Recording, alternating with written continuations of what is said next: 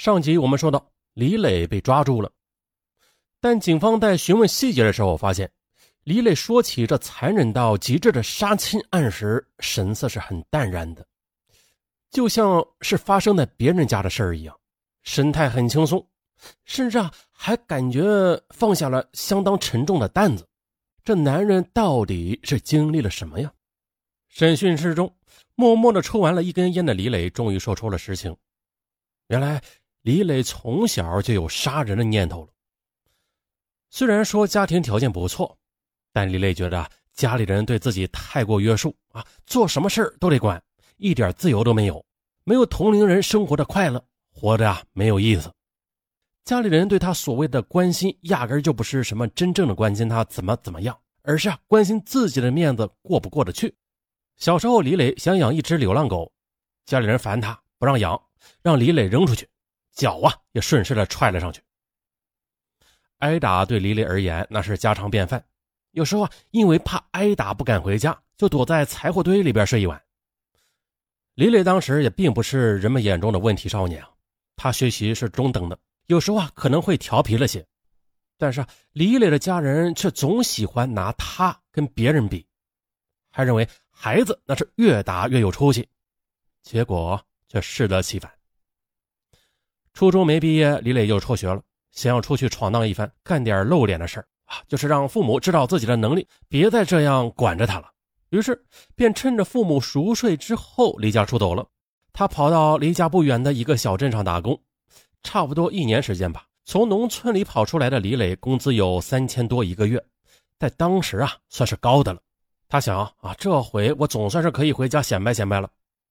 只是啊。他想到回家父母会对他有所改观，却没有料到结婚成家之后，这父母管他管的那是更加严了，就好像自己的人生都被父母给掌控了。啊，生孩子一个不行，打着骂着还要再生一个，可是那时候还没有开放二胎，就算是罚钱也让硬着头皮生，所以李磊一直很怨恨自己的父母。至于为什么要杀妻？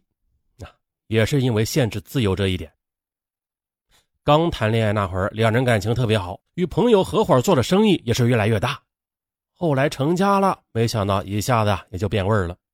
相互怀疑不说啊，妻子还会和父母串通一气，管他不是要钱，就是规定他什么时候回家，动不动就吵架，让李磊觉得这桩婚姻结的是真没有意思。杀妹妹，则是因为啊，烦他老打自己的报告。不难看出啊，李磊对家人积怨已久，性格内向却无法解决家庭矛盾。当内心压抑到一定程度，就选择了用极端的方式去发泄。而这所有的一切，终于在二零零九年十一月的一天爆发了。那我们就从灭门案之前的二十三日那场婚礼说起。那老爷子说，我亲戚说结婚，让我开着车拉他们去，我折腾一天。其实呢。在二零零九年十一月，李磊觉得心情很烦闷，想出去散散心，就买好了二十号去深圳的火车票。李磊说：“那天要是能走成的话，也许出去逛逛，回来就啥事没有了。”可是呢，当天李磊父亲要以参加亲戚的婚礼为由，让李磊开车带他们过去。这下好了啊，这边深圳没有去成，还在婚礼现场被自己的父亲当众的数落了一番。啊，李磊不好说什么，只能默默的承受着。在亲戚的婚礼上，李磊的爸爸老李在人前神采奕奕，映衬着来自亲朋好友之间的羡慕。李磊就站在父亲身旁，听到有人竟然把自己的家称之为完美，忍不住嗤之以鼻。可是志得意满的老李啊，丝毫不顾及儿子的情绪，指使他私下跑跑腿啊，帮帮忙啊啊！这幅父慈子孝的场景，更为老李赢得了不少面子。当晚，郁闷至极的李磊回到自己开的饭店。和朋友们啊一起吃晚饭，原本不太爱喝酒的他，因为白天的烦闷，不自觉的端起酒杯了。李磊平时喝的少啊，一般呢没事不喝酒。今天突然苦酒入喉，朋友们均感到意外，连忙询问是不是遇到什么坎儿了。李磊正要借着酒劲儿倾诉苦肠呢，这媳妇儿电话却来了，下达命令十点前必须回家。啊！李磊只得将满腔的怨言憋在胸口，放下酒杯，乖乖听话。到点儿就回了家，感觉就是特别不平衡。家里边所有钱都是我挣的，为什么每天老限制我这自由，干干这干那的？几点回家？就这样，李磊回家了。回到家中，以为相安无事的李磊，因为折腾了一天啊，到家之后直接就上床准备休息。不料妻子又开始责备他回来的晚，完了还要问李磊要钱。原来呢，李磊的媳妇儿王某是做安利的，每个月啊都有业绩，但是总是完不成，那就得自己掏腰包来维持业绩。而这些钱呢，基本都是李磊在掏。钱嘛，就是说他让我要钱。我说嗯，要那个五万嘛，要是做安利，安利因为这事儿，他每个月他得完成一定业业绩，他卖不完，他没那么大能力，你知道吗？没没那么大能力，然后那个就得就得自己那个买，每个月我都得，然后给他，比如说缺个四五万五六万的，然后我就拿自己钱往上补呀。李磊说呀。妻子做安利不但不挣钱，每月还得倒贴钱。那为什么每月得贴这么多呀？因为每个月得完成九万的净营业额，保住北京总代理的名头，啊，这才是头等要紧的事儿。但是自己又卖不了那么多啊，只得每月找丈夫要钱，强行补贴。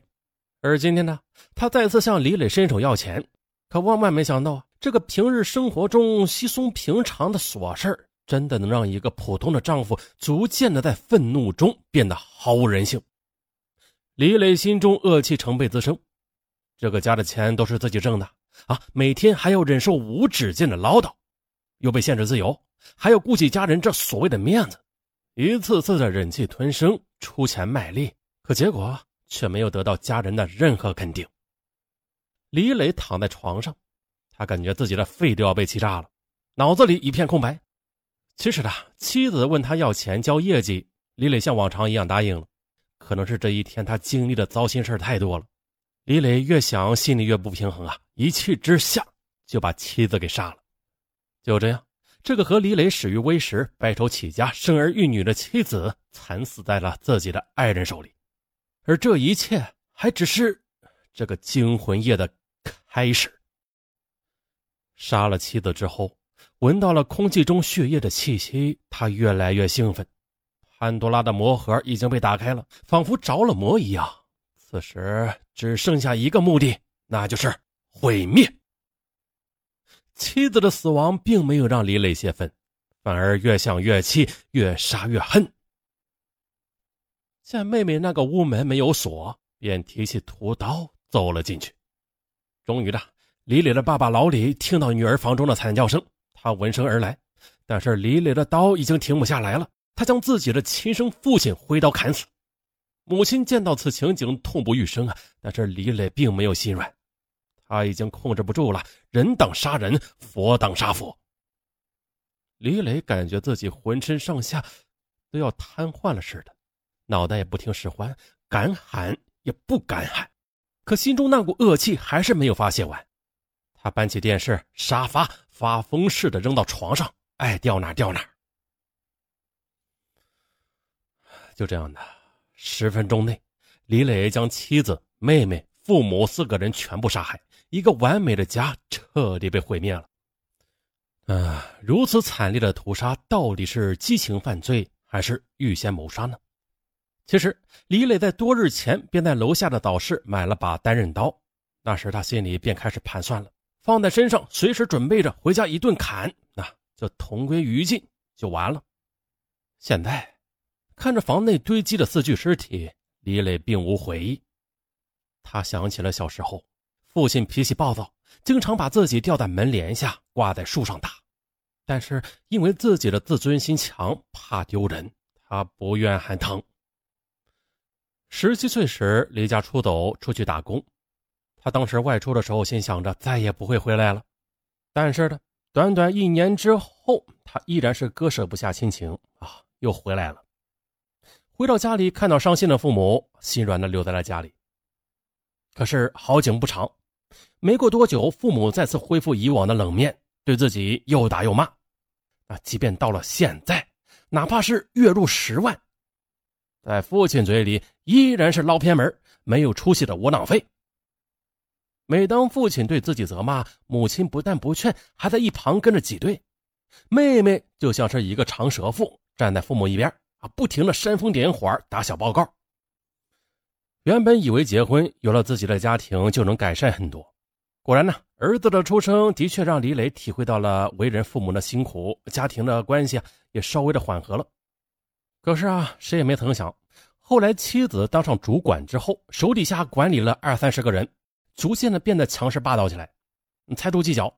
这婚姻里边也是充满了不信任。